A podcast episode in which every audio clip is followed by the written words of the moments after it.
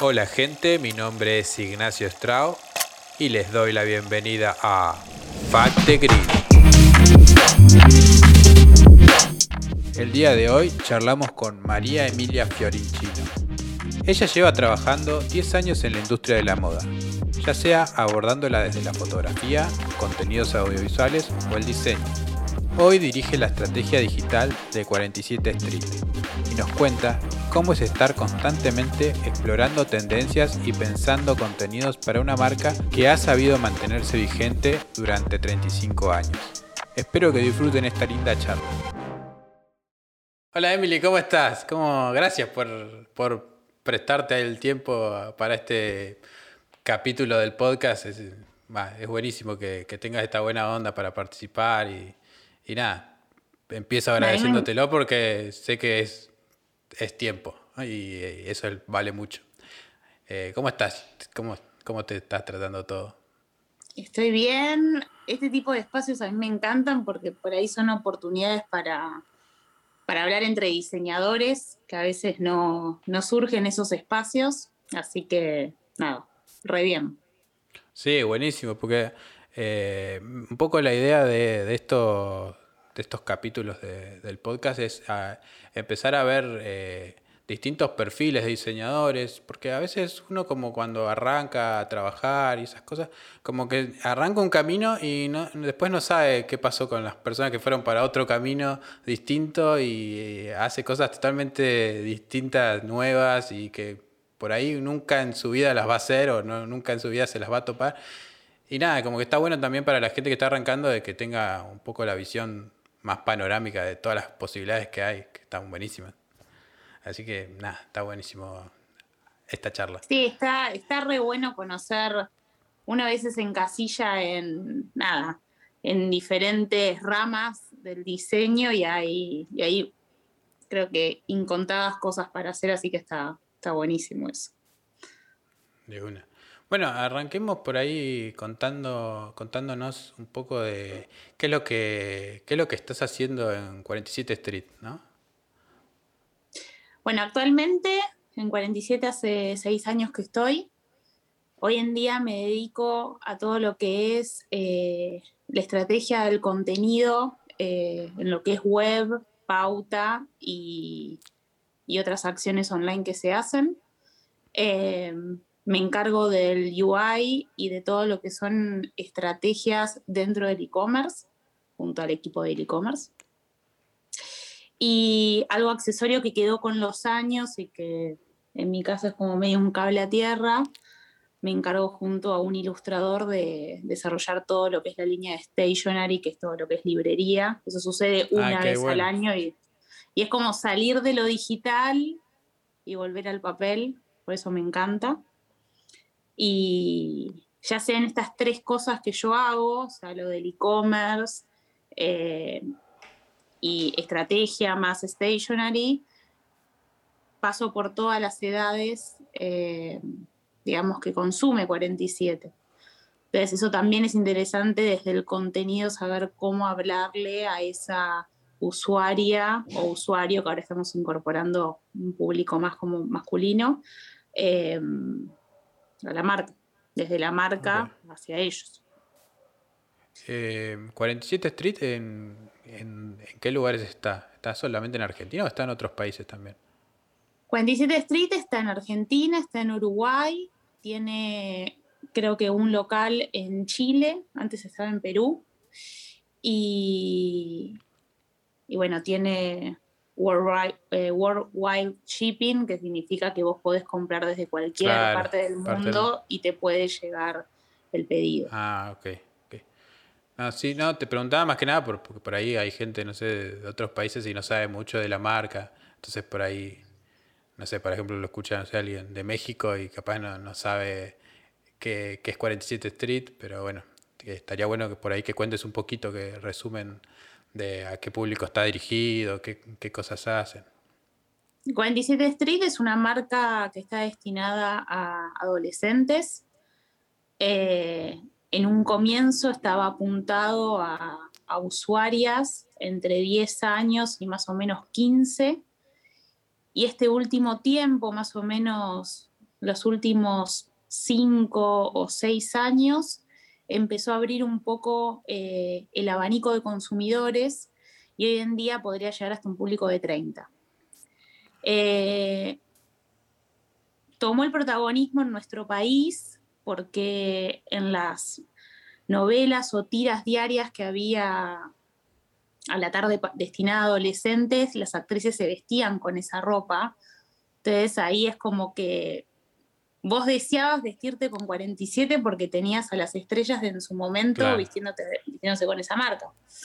Em, y hoy en día, a través de cápsulas o de diferentes licencias que ingresan a, la marca, como ser, no sé, Disney, Lali, eh, Mitch, empiezan como a abrir un poco el juego y no solamente o no todo el tiempo hablarle a una usuaria eh, mujer, sino decir, bueno, chicos, si también se quieren vestir con, con 47, lo pueden hacer. Y, y, también por ahí usuarios que no consumían 47, pero son fan de esa licencia, como puede ser Lali, consumidores de Lali o que les gusta la música de Lali, comienzan a ingresar a la marca. Entonces, Está, está bueno cómo a medida que va pasando el tiempo eh, se van sumando diferentes tipos de usuario y consumidores a la marca. Bueno, buenísimo, buenísimo. Che, y contame un poco, eh, seis años estuviste ahí en, 47 Street, ¿no? Sí. ¿Cómo fue el proceso? ¿Cómo, me imagino que hacías una cosa totalmente distinta cuando arrancaste y es más, supongo que la, marca cambió durante todo ese tiempo, ¿no? Bueno, cuando yo entré en 47 yo venía de, trabajar de forma remota para Estados Unidos haciendo contenido para, moda, para un portal. Y, y, la estructura de 47, o sea, nosotros estaba el área de producto, estaba el área de marketing, que es donde actualmente estoy. Em, y en el área de marketing, por lo general, lo que se hacía era desarrollar las identidades para el cambio de temporada, si había eh, algún evento como el sale, em, se planeaba lo que era la campaña y después había subtareas que aparecían de manera random durante todo el año, que era generar las identidades de lo que era 47 Te Busca, que ahí se buscaba como a la modelo de la campaña, las modelos de, de 47 por lo general en sus comienzos no eran modelos, hace seis años no eran modelos, sino que se buscaba a una consumidora que a través de un casting quisiera hacer la ah, cara de 47. De ahí sale, por ejemplo, la primera ganadora de 47 Te Busca fue Emilia Mernes, cantante de Rombay, hoy está en La Voz. Eh, Steph Freudman, por ejemplo, todas, todas esas celebrities que hoy conocemos salieron del concurso de 47 Busca. Y, mm, y, también en el área se desarrollaban, eh, nada, productos, ya sea para lo que es stationery, que es al día de hoy lo que sigo teniendo, hasta diseño de relojes o cosas muy puntuales que también tenían que ver con productos. Entonces yo cuando entré hacía eso en realidad, o sea, diseñaba las identidades del sale, o del evento del 47 Te Busca, estuvo 47 Te Busca Música, en el cual fue un co-branding con Universal. Eh, entonces se buscaba una cantante que pudiera grabar su tema con Universal Music, entonces hice la identidad de eso. Hace seis años que desarrollo lo de Stationery y hace aproximadamente unos tres años o cuatro años se forma de manera in-house el e-commerce eh, dentro de la empresa. Nosotros contábamos con una página, contábamos con una empresa que manejaba, digamos, el shop online. Y cuando se empezó a hacer in-house, todos los rediseños, que ahora vamos por el tercero, cuarto casi, eh, los desarrollé yo. Ah. Junto, obviamente, a la, persona responsable del e-commerce y teniendo como una base de estrategia eh, comercial que lo acompañe, ¿no? Pues no solamente claro, Sí, sí, obvio. Y bueno, y hoy en día estoy en toda la parte estratégica de, pensar las acciones para venderlas en, lo que es pauta Y en cuanto al sitio, pensar innovaciones y el look and feel de lo que ustedes ven cuando ingresan en el sitio. ¿Y eso, esos cambios eh, cada cuánto se hacen?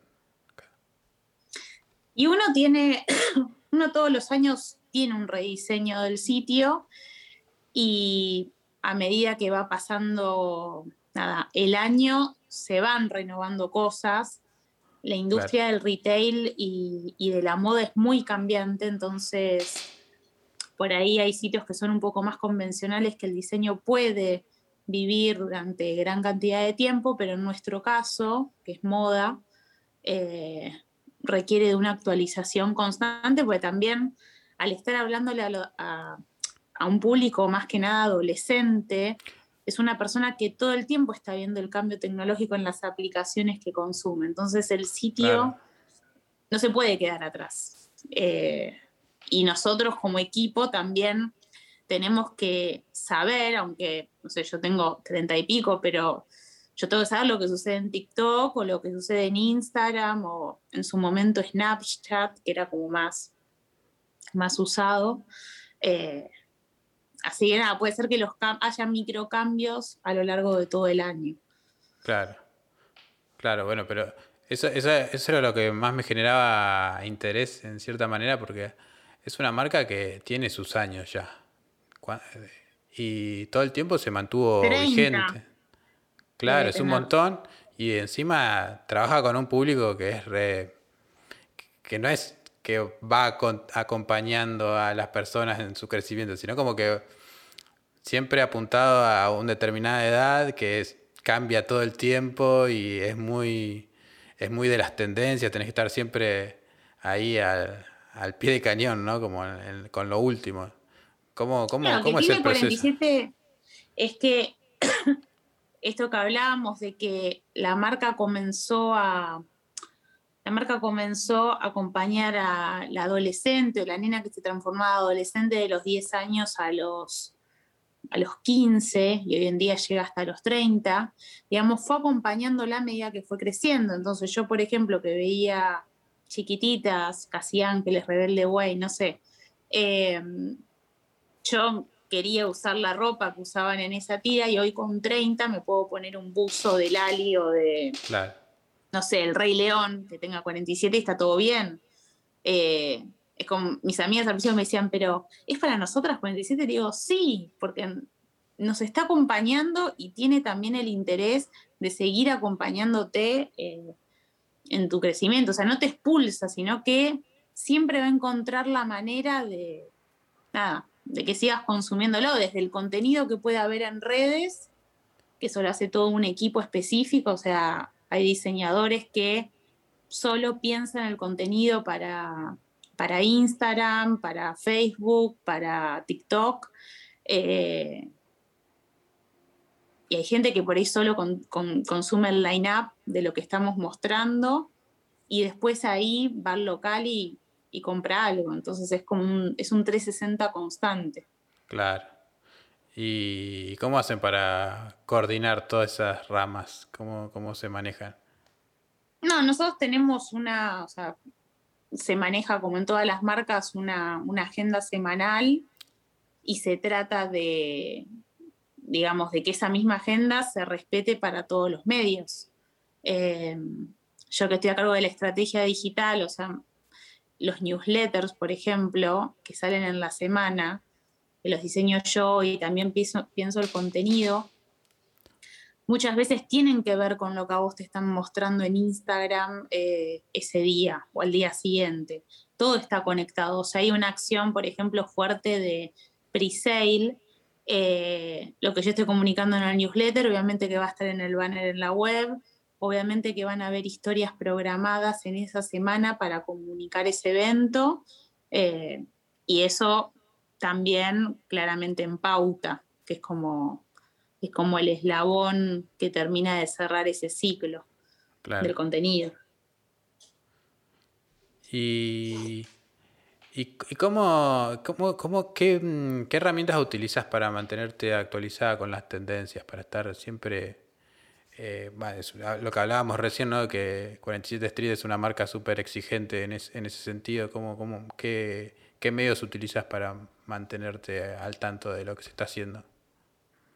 Y bueno, hoy en día para mí es clave estar en las redes donde está tu consumidor. Eh, eso por un lado, o sea, saber de taquito si cambió el algoritmo, qué es lo que está sucediendo ahora. Em, entender a nivel target también eh, qué están escuchando tus seguidoras, también a qué otras marcas van, eh, qué tipo, si escuchan algún podcast o a dónde salen, también eso te da un montón de información para saber cómo hablarles. Eh, las leo, o sea, leo, a veces me pasa de que me quedo leyendo comentarios de Instagram de una de nuestras publicaciones a ver cómo se empiezan a relacionar entre ellas. Pues claro, uno, yo voy creciendo, pero ellas empiezan a hablar de una manera que a veces dicen, no, no, boludo, estoy en una, no sé qué. Bueno, ¿qué es en una? Entonces, o sea, yo, tengo que saber eh, hablar de la misma manera. Obviamente que eh, al momento del contenido puntualmente, o de escribir ya sea un newsletter o de pensar cuando los chicos en redes tienen que pensar un copy para una foto, tienen que entender en qué instancias y en qué, y en qué medio le están hablando a la nena o a la consumidora y en qué otro medio también le están hablando a la madre, porque muchas veces cuanto más chica es la usuaria, la que pone la tarjeta de crédito es la madre. Entonces, eso va a ser clave entender el medio y de qué manera hablar. Y después me trato de mantener actualizada con nada, las bandas del momento, leo mucho Medium. Em, las marcas escriben mucho ahí cuando marcas, ya sea de adolescentes o de, puede ser otro rubro, puede ser Spotify. Em, cuando generan cambios en sus sitios o en sus apps, eh, me parece súper interesante leerlo. Em, y antes te hubiera dicho Pinterest, porque si bien Hoy en día es como una mezcla de imágenes que también la tenés en Instagram, pero. Y también consumo marcas. O sea, todo el tiempo es entender por qué comunican ese contenido, marcas de otros países. Eh, ¿Qué marcas? Esa era una pregunta también que tenía guardada. ¿Qué marcas? y pueden ser marcas de, no sé, puede llegar a ser desde MTV para saber cómo cómo manejan su contenido audiovisual, pueden ser marcas de indumentaria como puede ser Sara, puede ser Mosquino, puede ser eh, Valenciaga, pueden ser, o sea, marcas importantes y marcas por ahí que son de Instagram, de, no sé, por ahí es una marca chica que está en California y que la manera de mostrar el contenido o generar reels o, o mismo material para TikTok está bueno. Entonces lo empezás a seguir y también y hablar artistas de afuera, como, no sé, como si dijera Lady Gaga o Beyoncé, Rosalía, también cómo ellos vuelcan su contenido en sus redes. eso también te da, te da una pauta de que si los tienen tantos seguidores y los están viendo todo el tiempo, evidentemente hay algo en el contenido que está bueno que tomes. Pues no es todo tan lineal de, que piensen, no, bueno, uno por trabajar en moda o en el rubro que, trabajes, tenés que necesariamente consumir el mismo rubro. No, puede ser Spotify, puede ser que un día esté fijándome cómo son todas las interacciones o, la forma en que quieren mostrar ciertos contenidos y para mí eso es una referencia. Eh, está bueno. ¿Tenés alguna marca en particular así que digas, che, me gusta esto, o sea, ¿por qué te gusta? me gustan muchas, me gustan muchas. Hay también marcas de retail que, no sé, en Estados Unidos que es súper masiva, se llama ASOS, que está muy buena, y otra marca que se llama Monkey, eh, como más snob. No sé, hay, muchas. Hay marcas coreanas que no me sé los nombres, pero viste, las seguís en Instagram y, te gusta cómo muestran el contenido. Después hay ahora las revistas también eh, comenzaron a generar, como el New York Times, por ejemplo, hace re contra buenos contenidos, eh, hasta de cocina, o sea, no necesariamente tienen que ser noticias periodísticas que están muy buenas. Claro. Y, y nada, YouTube también, porque muchas veces, qué sé yo, a veces puede ser que estemos buscando una semana, yo colaboro con referencias, no las termino desarrollando yo, pero buscar un efecto para hacer una story de, no sé, abrigos. Entonces, ver de qué forma lo podemos mostrar. Por ahí la ref es una película o los títulos de crédito de una película. Che, mira cómo hicieron esto. ¿Por qué no vamos por este camino? Está bueno el recurso o la música. Eh, puede ser, no sé. De todos lados salen las inspiraciones. De todos lados, sí. Bueno, buenísimo. Está, está bueno. Che, y, contame, hace un, hace un, ratito, bueno, antes de, arrancar el, programa, eh, me estabas contando que empezaste a estudiar UX Writing, ¿no? Contame un poco por qué surgió eso, cuál es, la motivación de eso, qué, qué cosas estás viendo. Contame, ¿qué onda? Y empecé, bueno, yo tenía formación de UX, em, que en realidad cuando, cuando se pone un poco entre, mis, entre mis pares eh, la disciplina, medio que todos lo estaban formando. Em, cuando dábamos clases, la base del taller estaba como sostenía en el design thinking y usábamos metodologías para, ya sea para crear los trabajos prácticos o para corregir o para darles a los alumnos eh, herramientas a la hora de abordar su proyecto final. Y de ahí antes de, yo creo que de estudiar la carrera siempre me gustó lo que era el contenido, o sea, a mí me gusta escribir. Muchas veces disfruto más, eh, si estoy haciendo un newsletter, por ejemplo, disfruto más que a poner en el subject a, cómo va a ser la pieza diseñada. Por ahí muchas veces de una frase o como te decía hoy, de un comentario que leí de una nena que le escribe a otra, surge el contenido del newsletter. Que los newsletters son más que nada todo en imágenes, pero desde, no sé, lo que dice el botón o en la web, por ejemplo, cuando vos agregás un producto al carrito, dice yendo. Entonces, entender eh, la terminología específica que, consume tu usuario me vuelve loca o el texto que va a un botón, bueno, eso es UX Writing, es todos los textos que vos vas a ir encontrando en las diferentes instancias o experiencias que va a tener el usuario con tu producto. En mi caso sería el e-commerce o los newsletters o puede ser una push notification. Eh, entonces arranqué este curso que en realidad no hay tantos cursos, por lo general eh, las personas que se dedican al UX Writing dan charlas o pueden hablarte un poco de la metodología que tienen. La gran mayoría no son diseñadores, son personas que yo en el curso estoy con guionistas, estoy con periodistas o con gente que estudió lingüística y muy pocos diseñadores como yo, como yo, comunicadora visual, em, que tienen como ganas de escribir. Así que me motivó eso, de, de estar siempre pensando antes de diseñar el contenido, y de mejorar o, adquirir hacks para, nada, para pulir un poco mi día a día, porque yo en realidad el UX Writing lo hago desde hace seis años y ahora sería... Como ponerle teoría. Digital, claro. A lo que ya sea, Ahora lo hago sobre lo digital, pero cuando hago una agenda, eh, no sé, en estados de ánimo puede decir frases que dice el adolescente y ahí también se está aplicando un poco de, de writing, de de contenido. Entonces, nada, me, está motivando mucho eso. Bueno, buenísimo. Interrumpo esta charla solo para contarles que nos pueden escuchar en todas las plataformas. Spotify, Apple Podcasts, Google Podcasts y ahora también en YouTube. Así que pueden apoyarnos con todas esas cosas que ya saben. Me gusta, suscripción, campanita, etcétera, etcétera, etcétera. También nos pueden seguir en Instagram donde compartimos contenido que si estás escuchando esto seguramente te interese. No lo juego más y seguimos con la charla.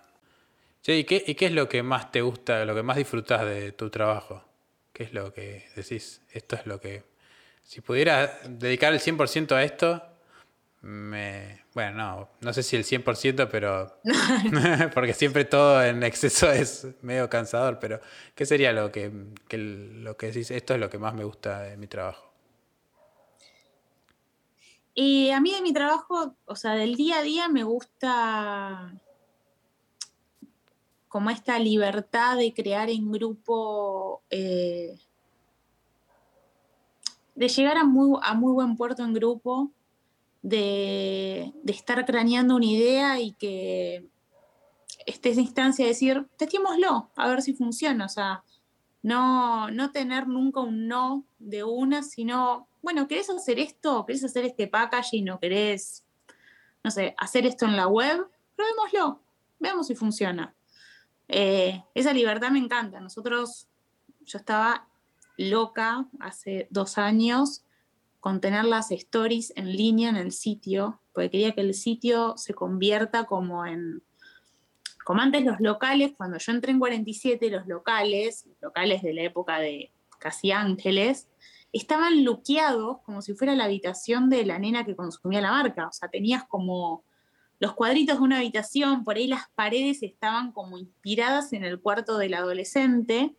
Y yo quería que el sitio, aparte de ser un, nada, un e-commerce puro, tenga guiños para esa adolescente. O sea, que ella se quiera quedar ahí. O al menos que se quiera quedar un rato, aparte de comprar.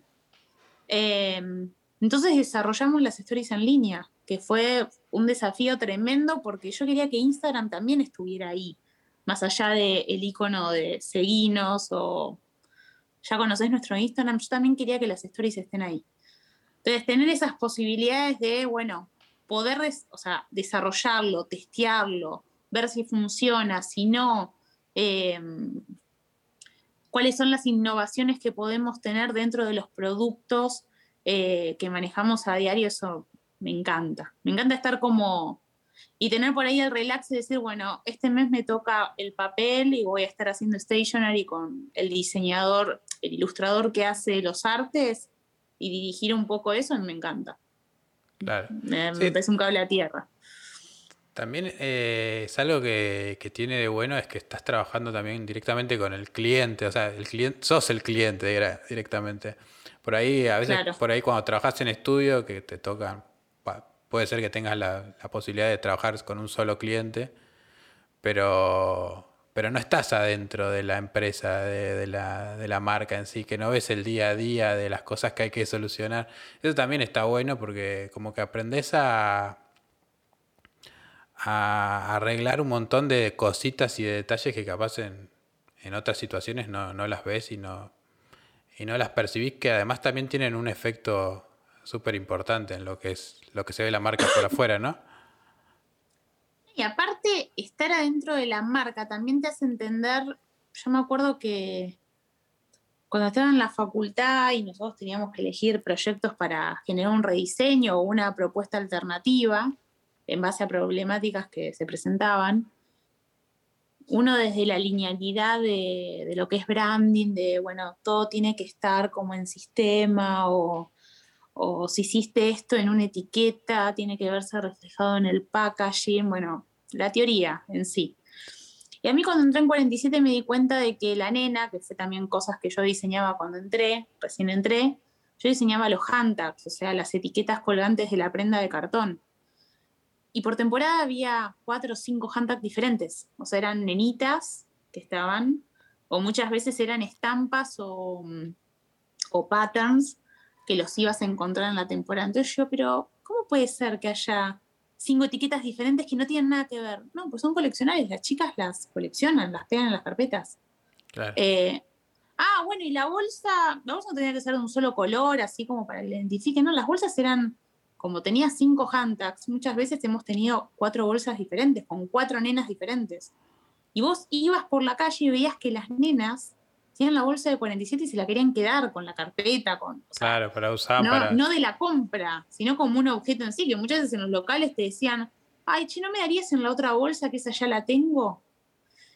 Entonces, cuando vos estás dentro de la marca, ahí te das cuenta de que pasan un montón de cosas que son a propósito, porque en realidad 47 genera esa fidelidad con la usuaria porque trata de acompañarte como si fuera una amiga, ¿entendés? En, la web, cuando vos estás haciendo ah, diferentes procesos o, estás comprando o te llega un mail de que te suscribiste o compraste y te llegó el mail de seguimiento del pedido, ese mail te va a hablar como si fuera una amiga que te estuviera diciendo como, che, como tranqui, el pedido ya salió, o te está por llegar, toda esa forma de comunicación es como si fuera una amiga más que te está aconsejando. Entonces, trabajar dentro de la marca me parece súper enriquecedor, súper.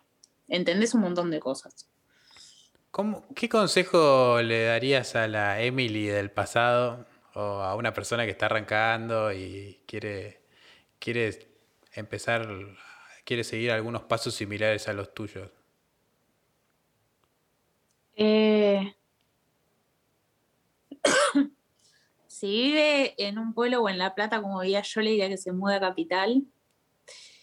Eh, primero. Segundo, que haga, trate de, ya sean cursos o, o proyectos personales, pero que los haga en grupo para conocer a, ya sea a diseñadores de, o diseñadores o fotógrafos o lo que sean, ¿no? Pero de la misma rama o, que se empiecen a generar situaciones más interdisciplinares. A mí me, me sirvió mucho. Una vez que me recibí, yo empecé a trabajar para Estados Unidos. Trabajaba con una persona que hacía motion, yo hacía toda la parte como estática y esa persona las movía y paralelamente a eso sacaba fotos, entonces conocí un montón de maquilladores, de modelos, viajaba a Capital, ahí había empezado a entender cómo funcionaba Capital, o sea, cómo eran los barrios, cómo manejarse.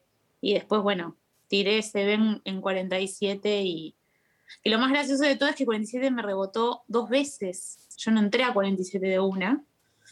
Y, y después de que me haya rebotado dos veces, entré, y bueno. Em, y después me mudé a Capital. Pero estando por ahí en una ciudad grande, cuando sos un poco más chico, te facilita un montón de relaciones. Uno le tiene miedo, creo, o yo al menos le tenía miedo. Y después cuando estaba acá me di cuenta de que... Sí. De que nada, no pasaba, no, no, no había nada malo que podía pasar. Sí, a veces, bueno, a mí también un poco me pasó algo parecido en ese sentido. Eh, yo venía de estudiar del sur, del sur, venía de, yo nací en el sur y me, vine a, estudiar a La Plata y en cierta manera cuando empezás a, vivir en La Plata te empezás a dar cuenta de que cuando vivís afuera de, del AMBA, ahora que ya todos sabemos que es el AMBA. claro, antes del COVID, claro. Bueno, pero para la gente por ahí que es del interior, eh, La Plata, Buenos Aires es todo lo mismo. Y después cuando empezás a vivir ahí, empezás a estudiar, te das cuenta que no, que La Plata es casi un pueblo más. O sea, tiene mucho de pueblo. Y por ahí también el hecho de estudiar y trabajar es, es muy complicado. O sea, no, no es que puedes trabajar en un estudio, tu tiempo libre o algo así como que si no te las rebuscas o no encontrás la manera de, hacer proyectos personales o cosas así, es muy difícil de tener experiencia más allá de lo que te dan en la facultad. Entonces, nada, eso es lo que vos decís de, tratar de, ir a Buenos Aires, por lo menos ir a pasear y empezar a conocer los barrios, a manejarte en el subte, esas pavadas que son capaz, suenan re pueblerinas, pero, pero son re importantes como... Lo que sucede es que también dependen, a ver, cambiaron mucho las épocas. Hoy en día, si yo fuera un estudiante de diseño en comunicación visual, que fue lo que yo estudié, lo primero que te recomendaría antes de ir a Capital es, che, metete en LinkedIn, ya sé, eh, entra a algunos meetups, conocí gente que sea de otros lados, hace algún curso online, como para entender un poco donde vos quieras trabajar, ¿no? eh, que hasta Behance hace vivos de una hora explicándote técnicas de ilustración o ni idea, o sea, puede ser cualquier cosa.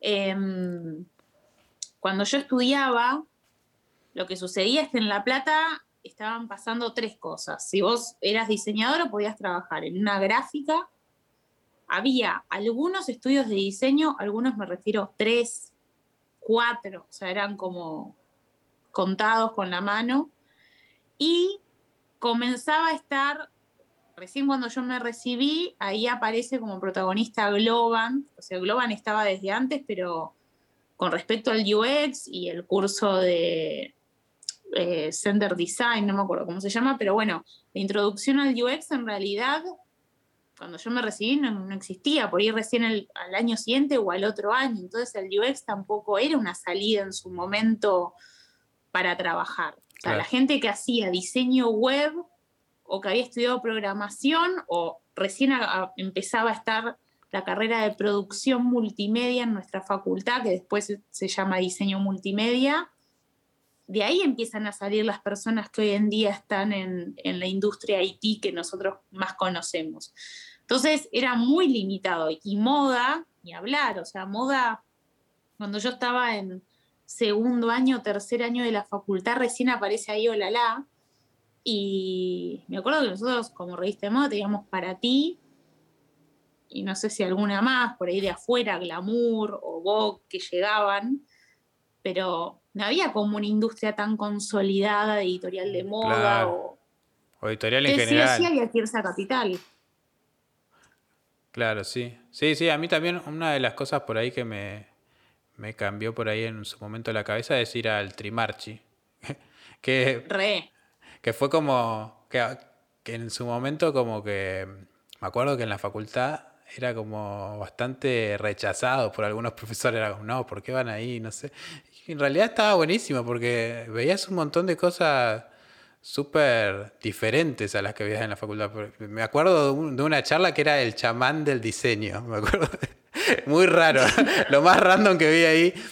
Y, nada, y como que el tipo hablaba de, la espiritualidad con el, y lo relacionaba con el diseño y la, geometría, y, pero nada, es, e, es, un flash, te puede gustar, no gustar, pero es, son cosas nuevas que te abren un poco la cabeza y empezás a, a pensar de que hay un montón de, cosas para hacer y, a veces uno se ata mentalmente a lo que puede hacer y hay un montón de posibilidades. Bueno, es que esto, esto que vos me, me preguntabas hoy, ¿qué marca ves? En realidad sería, o sea, es imposible decirte qué marca veo, porque hoy en día ves un montón de cosas y en su momento eh, ir a un evento como Trimarchi o, por ejemplo, antes se organizaban eh, cuando las cátedras de FADU, no me acuerdo si era tipografía o una de las troncales de diseño, hacían como la muestra. Yo he ido para ver qué era lo que sucedía, o al Centro Cultural Recoleta, porque hoy en día está bien con internet y todos los sitios tenés un montón de acceso, pero en su momento yo no tenía acceso a nada. Claro. En la FACU apenas, o sea, Igual tampoco es lo mismo verlo por internet que que ir a un evento. No, ni hablar, ni hablar. Y viajar recomendaría como algo así como uno a veces tiene como pensamientos en cuanto a la disciplina o, al lugar donde vive o, o, uno siente limitaciones porque cree que es uno y en realidad cuando, cuando viajas o empezás a conocer un poco el mundo te das cuenta de que, de que no hay una manera, hay mil maneras de trabajar, pueden haber 1500 puestos, eh, una misma persona que por ahí empezó a adentrarse en una disciplina puede mutar a otra. Eh, no sé, yo arranqué como re fan del diseño editorial y hoy en día estoy como inmersa en lo digital. Te digo que hasta disfruto de ver en Analytics datos de cuáles son los productos más vendidos, bueno, dónde podemos hacer hincapié. Eh, o sea, eso a mí hoy me recontratrae y te diría que es más de marketing digital que de diseño y comunicación visual. Claro no sé. Pero bueno, capital, irse a capital es clave. Sí, bueno, pero tiene que, o sea, yo también, bueno, eso que decías, de que ahora estás trabajando más, eh, tu, disciplina es está más enfocada al marketing digital. Y en cierta manera, sí, está bueno también, o sea, no porque vos hayas estudiado determinada cosa, tenés que hacer eso exactamente como te lo enseñaron y a su vez, eh, también está bueno el hecho de que mm, eh, el diseño también tiene una, una visión de, de, planificar y de, bueno, de diseñar, de, de, planear una idea. Y a veces también mucho de ese planeamiento está dentro del marketing, o sea, como que todas las cosas están un poco entrelazadas en sí. Y a veces como esas, esas barreras que nos ponemos, no, a partir de acá sos diseñador y a partir de acá sos eh, marketer y a partir de acá sos animador y, en cierta manera como que todo se toca, todo se, está mezclado, eh, no sé, eso está buenísimo para mí. Bueno, mi mejor amiga, por ejemplo, es periodista. Eh, periodista de, papel y periodista de, lo que es digital. Y me decía hoy que no, me acuerdo para qué trabajo les estaban pidiendo conocimientos de SEO y analytics. Y yo, pero para si vos sos periodista, me dice, no, porque yo tengo que tener conocimiento de posicionamiento, de saber. Claro, eh, hacer un título. claro. Porque una palabra es más buscada que otra. Eh, cuáles son las tendencias de Google Trends para que yo sé, tenés ahí hoy es tan abierto el conocimiento que se empiezan a mezclar un poco las disciplinas. Eh, me parece re interesante. Sí, para mí está mucho mejor, es mucho más divertido. O sea, por, más de que vos te dediques a hacer un bloquecito chiquitito, está bueno, no sé, saber de todo global como para más o menos entender en qué, en qué, dónde está jugando ese bloquecito chiquitito que estás haciendo. Tal cual, sí, a mí me encanta. Así que nada, eso está buenísimo y, qué bueno que lo estés aplicando. Bueno, sí, de casualidad, viste que el camino se va como construyendo. O sea, si vos me preguntás qué me hubiera imaginado desde el día, o sea, yo me recibí en el 2012, qué me hubiera imaginado cómo iba a estar proyectada ahora, no. ¿Y cómo te, me imaginaba? ¿Y cómo te imaginas dentro de 10 años, por ejemplo? Y dentro de 10 años yo creo que me imagino trabajando para el rubro digital ya plenamente, por ahí generando algo más interdisciplinar, esto que te cuento de, de, ser protagonista, ya sea desde el contenido o por ahí no diseñando, pero, pero estando al tanto de cuál va a ser la estrategia a nivel front de lo que esté abordando. Eh, espero que en 10 años no estemos están atados al horario, que sea algo más por, por objetivo y que sea todo un poco más menos pesado en la semana. Y ahora se está hablando de que la semana tenga cuatro días laborables, así que espero que en diez años... Eso esté sucediendo. Eso esté sucediendo ya, o sea, que haya cuatro días para trabajar y que uno realmente pueda disfrutar del tiempo, ¿no? Sí, sí, bueno, es un poco la, estas enseñanzas que nos dio la pandemia, ¿no? Empezar a, bueno, a mí me pasa de que me daba cuenta que no estaba en mi casa, nunca estaba en mi casa. O sea, no, no disfrutaba de, de, mis, de mis gatos, no disfrutaba de, no sé, de, mi sillón, de, mi esposa. O sea, no, no, la veía nunca. Y como que te empezaba a dar cuenta que, nada, dividir la vida y el trabajo es, es un poco raro. Sí, aparte uno por ahí prepara su casa o compras cosas en tu casa, no sé, un televisor te estoy diciendo, ¿no? O una maceta y no, no te detenés ni a ver esa planta ni, ni estar viendo una película porque nada, porque entre que salías o ibas a laburar o lo que sea, como decís vos, lo que menos estabas eras en tu, era en tu, lugar de confort, que es tu casa. Entonces, nada, espero que el, en un futuro sea todo un poco más liviano en cuanto a las obligaciones y, que uno pueda cumplir sus objetivos y que también pueda disfrutar de, los momentos de ocio, no estresado. Eso sería como una utopía, pero bueno, lo veo así. Bueno, sí, igual el hecho también a veces de estresarse también es un poco a veces, ah, por lo menos a mí me pasa de decir, eh, por ahí estás con una entrega súper corriendo y pensás, no estoy haciendo una cirugía de corazón abierto. Esto si no sale, no pasa nada, nadie va, no va a morir nadie. Y a veces esa, esa no sé por qué nos, nos volvemos locos con, con, esas cosas. Está bien, obviamente las cosas tienen que salir, pero... Pero uno se estresa hasta, no sé, yo ahora que estoy haciendo el curso, también tengo la, tengo la entrega yo ya pasé por la instancia de facultad, he hecho cursos de posgrado y todo, y me recontra estreso. pero mira, ¿por qué te estás estresando tanto? Es una entrega de un curso, ¿entendés? O sea, ya está. O sea, es algo que lo, claramente lo sé porque trabajás de esto. Bueno, relajá, listo, ya está. Hay que tomarse las cosas también de otra manera. Pero es difícil, es difícil. es obvio, estamos toda la vida tratando de aprender eso. Sí. Che, bueno, ya ya estamos casi terminando la entrevista. Realmente estuvo buenísima. Me parece que hablamos un montón de cosas que, que no las tenía ni planificadas. Así que Sí, que es la parte más linda, porque a veces uno organiza las preguntas y, y es muy monótono, pero lo bueno es cuando empiezan a salir cosas, cosas de la galera. Así que nada, súper súper copado y, y te hago la última pregunta, que en realidad la última pregunta la haces vos y se la haces a la gente que nos está viendo para dejarlos con alguna duda en su, en su persona. Es como el final de la terapia, cuando dicen, bueno, el terapeuta te dice una pregunta y te dice, nos vemos la semana que viene. Entonces ahí quedas desorbitado. Bueno, ¿qué pregunta le haría? Eh,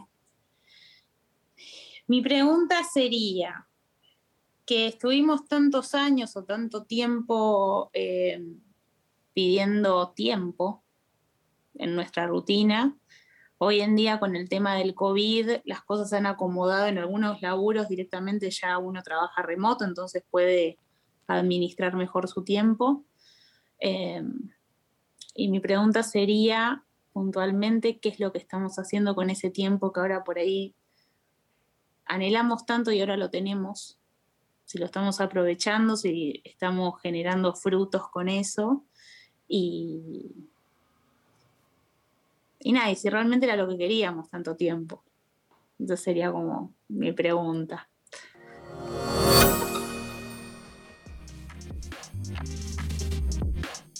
Y bueno, eso es todo por hoy, espero que la hayas pasado bien. Acordate que estamos en todas las plataformas de podcast. Y si nos estás viendo en YouTube y llegaste hasta acá, además de suscribirte, me gustaría mucho que dejes un comentario diciendo qué te pareció el capítulo.